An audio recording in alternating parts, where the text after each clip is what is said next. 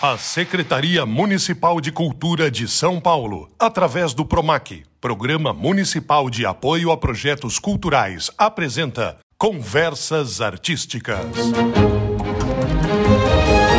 Salve, salve! Olá! Está chegando aqui o Conversas Artísticas, um programa especial para você que gosta de cultura. Eu sou Paulo Bonfá. E eu sou a Camila Srouja. A gente vai te acompanhar em uma série de programas, sempre em parceria com a Coordenação Cultural dos Céus aqui de São Paulo, no caso hoje, o Céu Parque Veredas. Desde que chegamos e até quando sairmos daqui, toda a equipe cumpre os rituais e exatamente as determinações de saúde vigentes no momento. O que isso quer dizer? Estamos todos de máscara máscara a todos os momentos, usando álcool em gel e garantindo o distanciamento seguro, só para garantir que todos estejam em segurança e possam manter a saúde. Todos nós que estamos participando do programa e também o pessoal aqui do céu. E o nosso convidado, devidamente mascarado hoje conosco, Gustavo Ruiz. Tudo bem? Bem-vindo. E aí, Paulo, Camila, prazer estar aqui.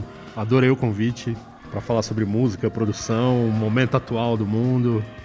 É, a gente tem na figura do produtor musical uma interrogação para boa parte das pessoas. A gente está falando sobre música, a pessoa pode ser um compositor, um intérprete, um instrumentista, pode ser tudo isso, mas a produção musical exige que o profissional tenha formação em alguma dessas outras três áreas? Com certeza tem que saber um pouquinho de tudo, porque a figura da, do produtor, de quem faz a produção musical, é meio fazer uma interlocução entre expectativa e realização.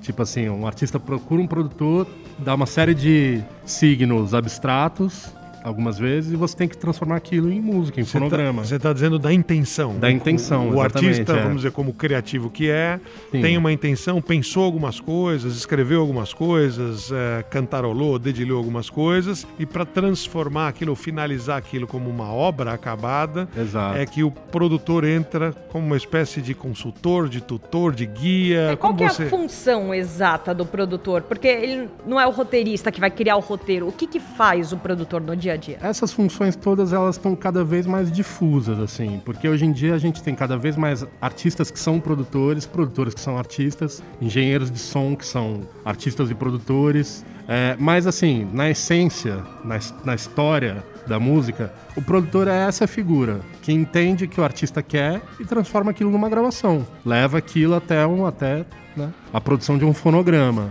E aí, às vezes, os, inputs são empíricos, né? A gente começou falando, né, direto do filé mignon, é. mas a tua formação é na área de comunicação, você é músico, né, você enveredou para música, e acho que depois de algum tempo é que o profissional ou a profissional se sente habilitado a produzir, né? Imagino é. que você tenha um período em que você é, vai acumulando conhecimento, vai ganhando experiência, e isso vai te habilitando a, a, a, a trabalhar melhor com outras pessoas, né? De outros Exato. estilos e Exato. de outras origens. Eu caí meio de paraquedas, porque assim, naquela coisa dos 25 anos, você toca em 15 bandas.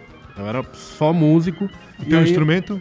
Guitarra, violão. O quê? Cordas? Cordas, é. E aí eu tocava em realmente umas 15 bandas assim da cena, tocava em todos os bares de São Paulo, todas as casas de show. E aí uma artista chamada Juliana Kell me procurou e falou: "Cara, eu gosto de todos os trabalhos que você toca. Produz meu disco?" Ela queria uma mistura de tudo que eu tava fazendo na época. E aí eu entrei nesse negócio e não saí nunca mais, assim. Desde que eu comecei, eu emendo um disco no outro, assim. Mas você, ao se tornar produtor dessa maneira como você está narrando, você continuou seu trabalho como, como, como é, músico, tocando, acompanhando outros trabalhos, ou você passou a se distanciar do palco, vamos dizer assim, e se manter no estúdio? Eu mudei um pouco, assim, a minha, a minha, a minha rotina, porque eu não, eu não consegui mais, assim. Eu, a, o meu cotidiano é no estúdio. A minha segunda sexta é no estúdio. Mas eu toquei por alguns anos com a Vanessa da Mata, então viajei muito com ela. E também depois que a gente gravou o primeiro disco da Tulipa, eu passei a viajar muito com a Tulipa. Tulipa Ruiz, sua irmã, minha só irmã, pra gente associar, sócia. né? Família. É, com, com, com, gente na música, ela cantora, você produtor. É, mas eu realmente eu não toco com mais ninguém, assim, eu não, não consegui mais tocar. Assim, eu tenho meu estúdio, trabalho todo dia no meu estúdio, eu toco com a Tulipa hoje em dia, exclusivamente com ela. E você que é a pessoa que já esteve em cima do palco, que já Sim. participou desse cenário como um dos protagonistas e Sim. que faz a parte de produção, que acaba sendo uma coisa mais coadjuvante, uma função mais coadjuvante. Qual a diferença da sensação do profissional? Tem aquele glamour do estar em cima do palco, do ser protagonista, ou a produção te dá esse mesmo prazer? Me dá talvez até mais, porque quando você produz, você antevê. Você começa um processo e sabe onde ele vai chegar. Então, tipo assim, cara, eu quero fazer um disco que tenha um certo, uma certa pressão, que tenha uma certa carga estética e ele vai funcionar em festivais. Ele não é camerístico ou para tocar em lugar pequeno, ele é para tocar em mega festival. E isso determina todo o processo de criação, de feitura. E eu tenho muito prazer nesse processo, assim, muito, é o que eu mais amo. Amo estar no palco, mas acho que eu amo mais o estúdio e, e, fazer e produzir e tal. E essa diretriz que você está dando do produtor musical, de tentar olhar lá na frente e falar, olha, isso aqui vai para o rádio. Sim, ah, sim. isso aqui é para as pessoas dançarem à noite num bar abraçadas. Sim. Ou isso aqui precisa ser com muita gente, com, com pique, etc. É, isso, de certa forma, é algo imprevisível, né? Você é. imagina, você é. desenha, você planeja, claro. mas para comprovar mesmo só lá na frente, né? É um trabalho que tem várias etapas. Como que ele começa? Uma, uma pessoa te mandou um e-mail falando você pode produzir meu disco, meu trabalho. A partir daí o que acontece? Olha, meu, meu, meu primeiro critério, assim, é eu escutar o trabalho da pessoa e o acreditar fez, naquele negócio. O que ela já fez antes, o que ela já tem dela. É, ou, ou, sei lá, pode ser uma letra. Ela vai mandar uma letra, eu tenho uma ideia de fazer uma música com isso, estou trabalhando nisso. Se eu me encantar, se tiver alumbramento, tem grandes chances da coisa acontecer. Aí, grana, circunstâncias, tudo, né? Mas a, a feitura, né? O, o, o, ofício do dia a dia é ah, horas sentado conversando, horas sentado testando, horas. É, assim, é, você tocando. se encantou com a ideia. É, e aí, o que, que você vai fazer é, depois Varia, varia muito porque chega em, em, diferentes estágios, assim, sabe? Tem gente que te procura e tem um negócio muito acabado, sabe? Tem uma canção com estrutura, harmonia, letra resolvida. É, aí é arregimentar e produzir. E se não tem, você se faz essa tem, parte? Se não tem, eu ajudo a fazer, entendeu? Eu gosto muito de mexer na harmonia da música das pessoas, é, trabalhar toda essa parte. Quando chega nesse Quando ponto, você, é... você, na verdade, está incrementando, né? Você não está só temperando ali, você está ajudando a cozinhar mesmo aquele material. Exatamente. Em muitos casos, vira até coautoria, dependendo do, do quanto você se envolve, do quanto você... E tem, tem algo que chega para um produtor musical de uma forma, de uma maneira, e sai completamente diferente? Talvez pelo gênero, talvez pela, pela proposta, né? Ah, como cantar isso, né? Chega ali, uh, vou dar um exemplo, uh, talvez um pouco difícil de acontecer na, vida realidade, na realidade. Ah, eu pensei nisso como uma canção à la bossa nova, que vai seguir assim, com violão, etc. Tá aqui a minha letra. Sim. E ao final aquilo lá é um pop dançante Sim. com sintetizadores. Acontece muito, acontece muito. É, a gente. Eu, eu, fui com a Tulipa uma vez convidado a, a, ser jurado no Festival de Marchinhas de São Luís do Paraitinga. Marchas de carnaval. De marchas de carnaval. Carnaval de São Luís do Paraitinga, aliás, recomendo. É um dos melhores carnavais do é Brasil. É maravilhoso né? tal. E aí ali tem uma cena de música autoral, de marchinha, tal, tal, tal.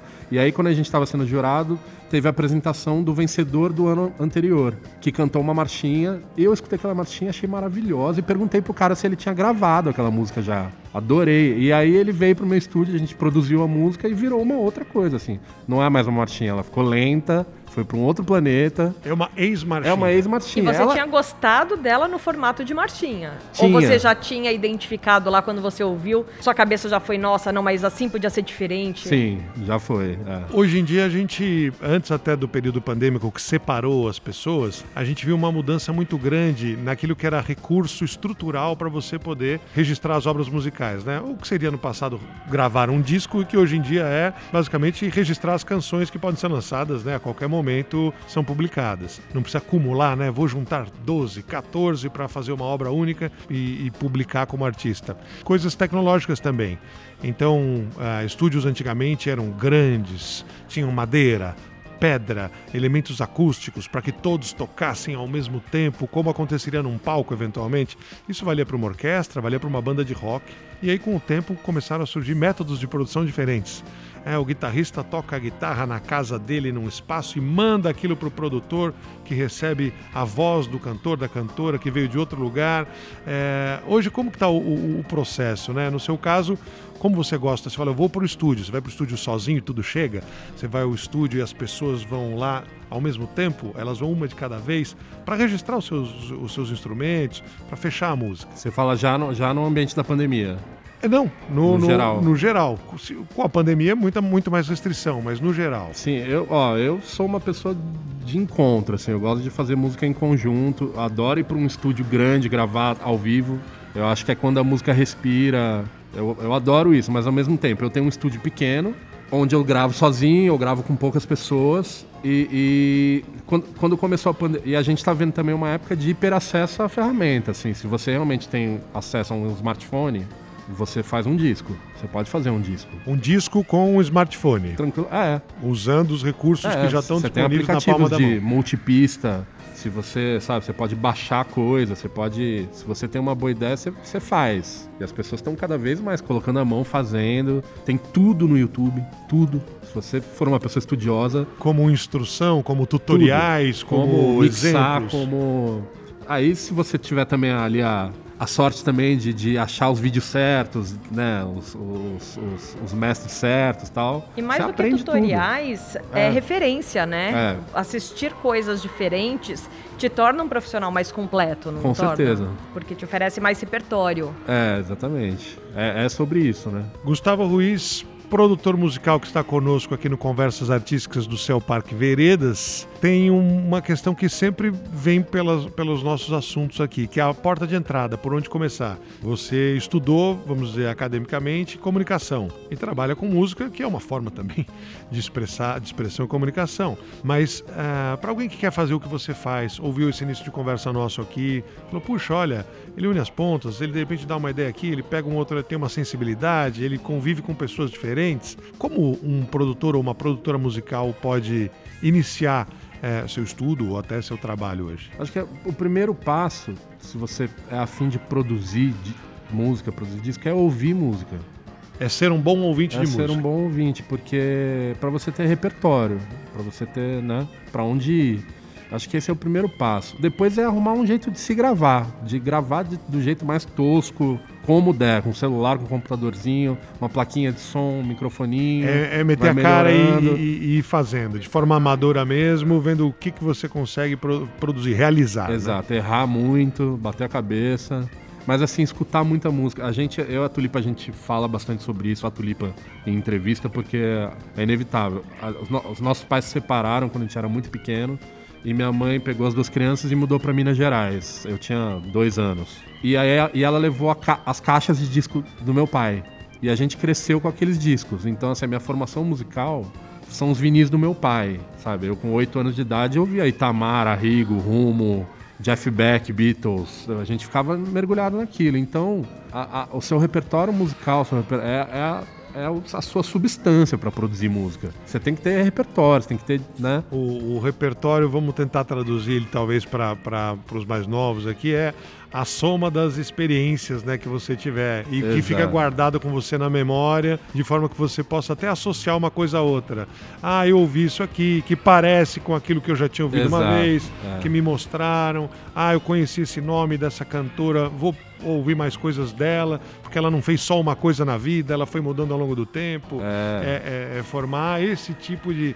É, a capital intelectual, de conhecimento próprio que é o repertório, né? Exato. É.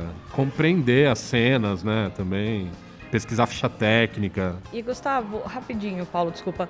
É, quando a gente fala em produção, geralmente o produtor é um grande resolvedor de problemas. Porque um monte de coisas podem acontecer e a pessoa tem que estar lá pronta para que ele se virar a qualquer momento e dar um jeito. Quais são os principais perrengues, digamos assim, que um produtor passa no dia a dia? Os principais problemas que ele tem que resolver? Eu acho que um grande problema é quando, ele, quando a música é ruim você tem que dar uma solução boa. Isso é um grande problema. Como que se resolve um problema como esse? Olha. Tem como. Tem, uma música ruim tem salvação? Eu acho que aí eh, muda de pessoa para pessoa, porque são filosofias, assim. Eu acho que uma produção muito boa não necessariamente salva uma canção ruim. Por isso que é um critério para mim escolher músicas que eu acredito para trabalhar. Porque eu não, eu não produzo não sou um produtor do mainstream, assim. Produzo muita coisa independente. Tô fazendo agora atualmente o disco novo do Maurício Pereira que é um artista que eu sou muito fã, mas é um cara independente daqui de São Paulo, Mulheres Negras. Mulheres Negras com o André Bujan Exatamente. Agora, pô, como é que eu não vou fazer o disco do Maurício Pereira? Mas o, é um ídolo. o conceito de música boa e música ruim não é subjetivo? É subjetivo. Ou é objetivo? Ou tem al alguma música que alguém vai. Todo mundo vai olhar e falar, essa música é ruim? Olha, é uma pergunta complexa essa, mas eu acho que, sei lá, pro, pro meu gosto, ou porque eu acredito, né? Ou talvez seja uma questão técnica. Olha, esse instrumento está bem executado e você percebe quando ele está talvez mal tocado por uma falha. Puxa, errou ali uma tecla, errou. Mas aí é simples de consertar, né? É, é, mais simples do que. É, e, e isso também tem camadas, porque existem produtores que são músicos e que vão resolver a parte musical colocando a mão. Existem produtores que são técnicos que vão lá e vão colocar a mão no equipamento, mas tem produtores que não. Tem produtores que só conhecem música e sabem juntar pessoas e dar caminhos, assim. O Miranda, Sim. o saudoso Miranda, ele não colocava a mão e ele era um gênio. Mas ele sabia falar, faz isso, faz isso, faz isso, entendeu? É, uma combinação, vamos dizer. Ele, ele, ele combinava bem né, os elementos que ele tinha à disposição.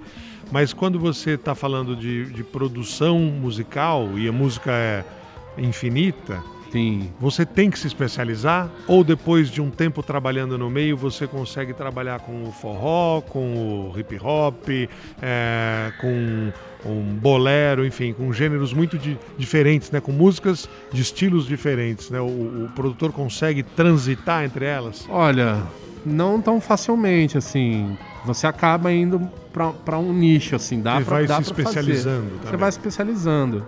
E também, eu acho que isso é um divisor de águas entre quem vislumbra a arte e quem vislumbra, sei lá, publicidade, que são talentos específicos, né?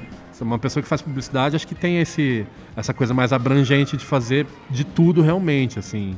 Se você se especializa, você acaba trabalhando com uma coisa um pouco mais fechada, assim, né? E você disse, puxa, desde que eu comecei, eu emendei um trabalho atrás do outro. Sim. Ou seja, foram me procurando, ou eu fui fazendo contatos, ou o meu trabalho foi sendo referido, mas é, trabalho acabou acontecendo a partir daí.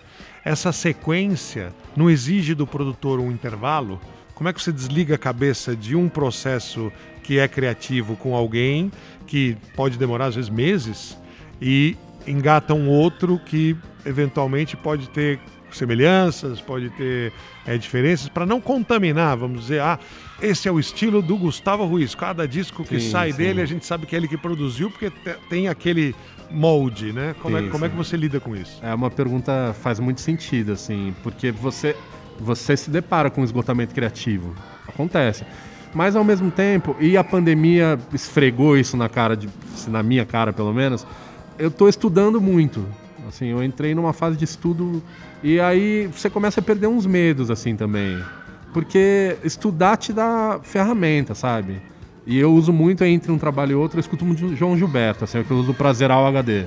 Quando eu tô cansado musicalmente, escuto o álbum branco do João Gilberto aquilo me reseta. Ficou uma dica para os nossos ouvintes, para os nossos ouvintes. Mas tá? sim. Mesmo quem não é produtor, né? Tá esgotado, tenta achar na internet aí, João Gilberto. João Gilberto, é, mas assim, realmente, assim, um disco, um disco inteiro é uma coisa que demanda muita energia.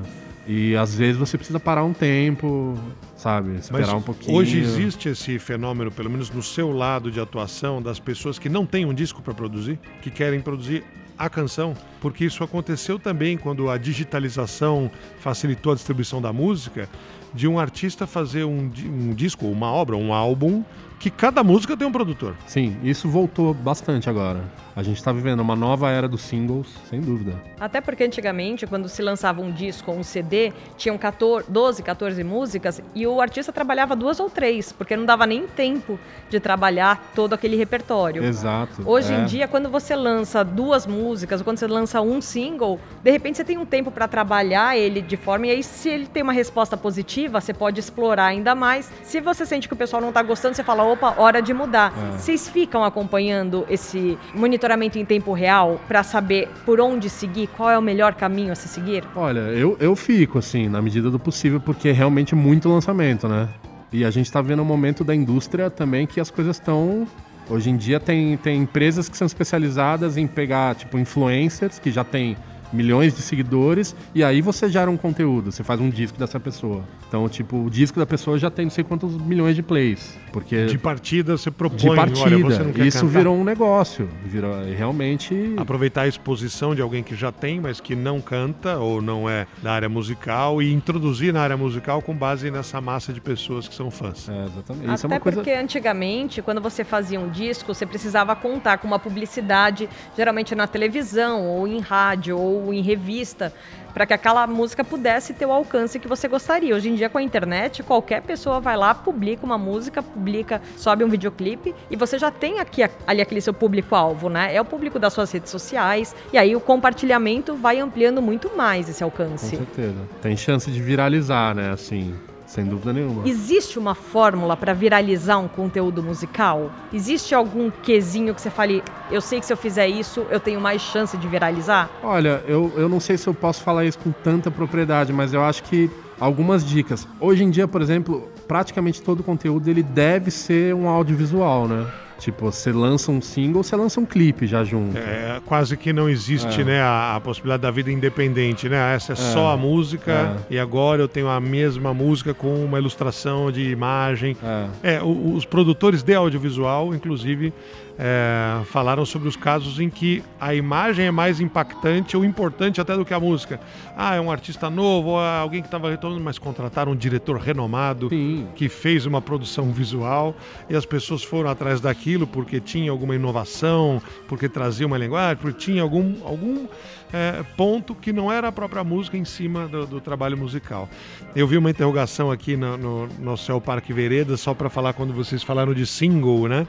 É, o single antigamente, é, quando se lançava a música num suporte físico, né? Que era o disco ou a fita, é, o que seria o cartão de memória, enfim, era o trabalho que não era de muitas músicas, era uma música por vez e aquilo era antecipado, eventualmente depois fazia parte de um álbum, né, de uma coletânea de, de músicas.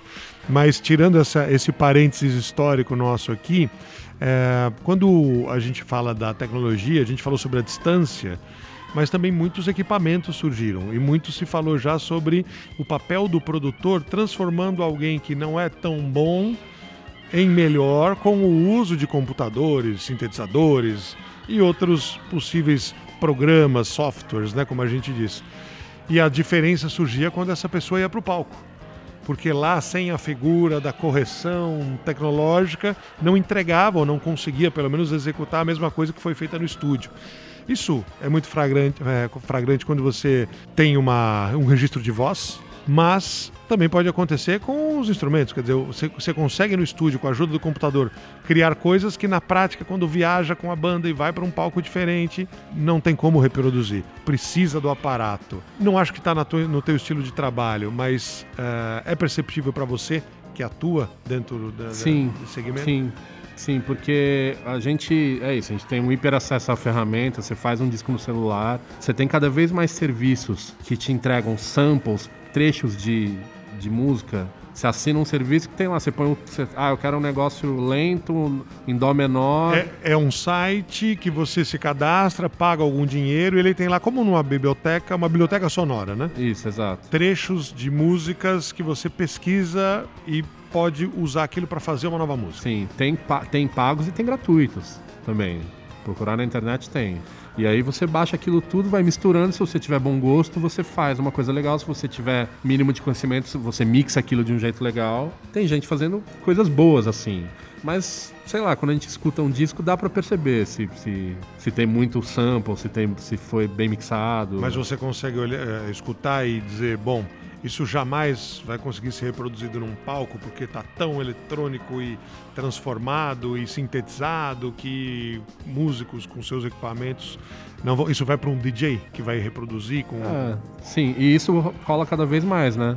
Tipo assim, vai um artista e um DJ, laptop, play, ou às vezes um cartão de memória, como você disse põe um cartão de memória numa CDJ e faz o show. Pluga o microfone, canta em cima daquela base armada, mas sem a performance musical ao e vivo. E às vezes nem canta, né? Dependendo da pessoa, do DJ, por exemplo, às vezes é o plugar e deixar a vibe é. do lugar, né? Aquela energia contagiar as pessoas. Agora, fazendo um parênteses em cima do parênteses que você fez, essa questão do lançamento das músicas, eu acho muito curioso, Paulo, porque a tecnologia trouxe umas coisas assim incríveis pra gente. Hoje em dia, antes de se lançar um single, você tem várias opções através das redes sociais de você fazer um aquele countdown, a contagem regressiva de quando aquele clipe vai ser lançado, quando aquela música vai ser lançado, e você gerar uma expectativa na cabeça das pessoas que elas ficam de fato acompanhando o artista, Sim. esperando, e aí você solta pequenas pílulas, Sim. e isso vai estimulando ainda mais a ansiedade das pessoas de nossa, eu preciso ver.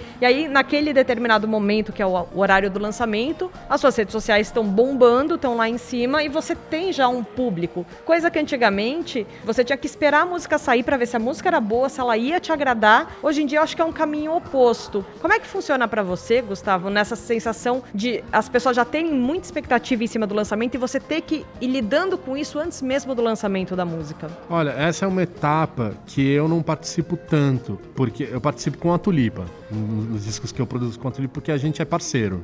Então eu estou envolvido com ela o tempo inteiro. Mas, por exemplo, ano passado eu trabalhei no disco novo da Lineker. E a Lineker tem um lançamento grande importante. É, essa etapa eu não participo com ela, mas eu sei que tem pré-save, e aí solta visualizer, né? Hoje em dia, que são os teasers. E isso aí funciona. Mas também isso tudo é muito mutante. Isso muda a cada seis meses. Eu lembro quando saiu o disco do Radiohead, que eles colocaram de graça no site você pagava quanto quisesse. Aquilo bombou, eles ganharam muito dinheiro e tal. O disco seguinte já não funcionou tanto. Então, é que a novidade. Isso, assim, eu acho que você, no seu trabalho, e com, com acesso à internet, pense em alguma coisa diferente, sabe? Agora você precisa estar sempre se atualizando, sempre né, se atualizando, em relação a mas todas eu não essas... acho que é uma coisa que venha tanto do mercado pro artista. Eu acho que o artista também propõe, sabe? Maneiras de, de lançar a sua história, assim. E vem do produtor também esse tipo de sugestão, ao invés de vir do artista, o produtor também está de olho o tempo todo para ver novas metodologias e novas ferramentas para impulsionar esse trabalho? Sim, Acho que é um, é um bate-bola. O produtor, como tá naquilo todo dia, né? Tipo, tá no estúdio todo dia, saca, o, observa o mercado, né? Então eu fico, eu fico, dando uma estudada, mas não sou um especialista também nisso, na, na parte de divulgação mesmo. Para a gente poder encaminhar a nossa reta final, Gustavo Ruiz, nosso convidado hoje, você contou vários, eh, vários pedaços né, de uma ordem é, mais bagunçada da nossa conversa, porque é assim que são as conversas artísticas, mas que quando você mencionou sobre gostar de produzir trazendo todos os elementos né, para criação colaborativa, é, no caso de música, ah, então ir para um estúdio grande, colocar lado a lado as pessoas que vão realizar mesmo o seu trabalho tocando, quem está cantando, é, e às vezes não é uma pessoa só, né? Às vezes você tem backing vocals, né, que são as vozes de fundo, às vezes você tem um coral, enfim. Nesse momento, a sua função ela é mais diplomática ou ela é mais militar? O produtor tem que saber é, o que ele quer explicar, pessoal, vai ser assim, desse jeito, eu quero tentar isso aqui, você faz isso aqui, pá, vai para lá, não vai para cá, ou você tende a contar a ideia geral, colher alguma sugestão ou até abrir uma improvisação? Essa pergunta também ela é bem tem, tem, é bem carregada de sentido, porque pode ser de mil maneiras, existem tipos diferentes de produção. Você pode ser uma pessoa que realmente junta gente, sabe delegar, sabe e faz isso bem, isso é um talento específico. Eu, eu gosto muito de fazer isso, de juntar pessoas e de também deixar a pessoa contribuir com o que ela tem e não ficar dando, faz isso, isso e isso. Acho que quando produz assim, é uma, tende a ser maçante assim o, o, o, processo. Tem gente que trabalha assim. E eu me interesso bastante pela parte técnica da história, assim. Eu estudo isso, gosto bastante de, de equipamento, de mesa de som, de mexer, de mixar, de mergulhar nessa parte. Então, isso, isso varia de produtor para produtor. Tá, é, ambos, ambos podem funcionar dependendo da situação e das pessoas, é isso? Exato. Gustavo Ruiz, muitíssimo obrigada pela sua participação aqui no Conversas Artísticas direto do Céu Parque Veredas. Foi muito bom poder conhecer um pouquinho da sua experiência. Adorei participar, acho que foi uma, foi uma conversa caótica, né? Tipo, a gente foi para décadas diferentes, ideias diferentes, mas acho que é isso. Produção é isso, assim, é ver tudo, estuda tudo. E, e realmente a internet é um lugar maravilhoso para você aprender. Maravilha. Muitíssimo obrigada, Gustavo. Valeu, valeu, valeu Gustavo. Paulo, valeu, Camila. A Secretaria Municipal de Cultura de São Paulo, através do PROMAC, Programa Municipal de Apoio a Projetos Culturais, apresentou Conversas Artísticas.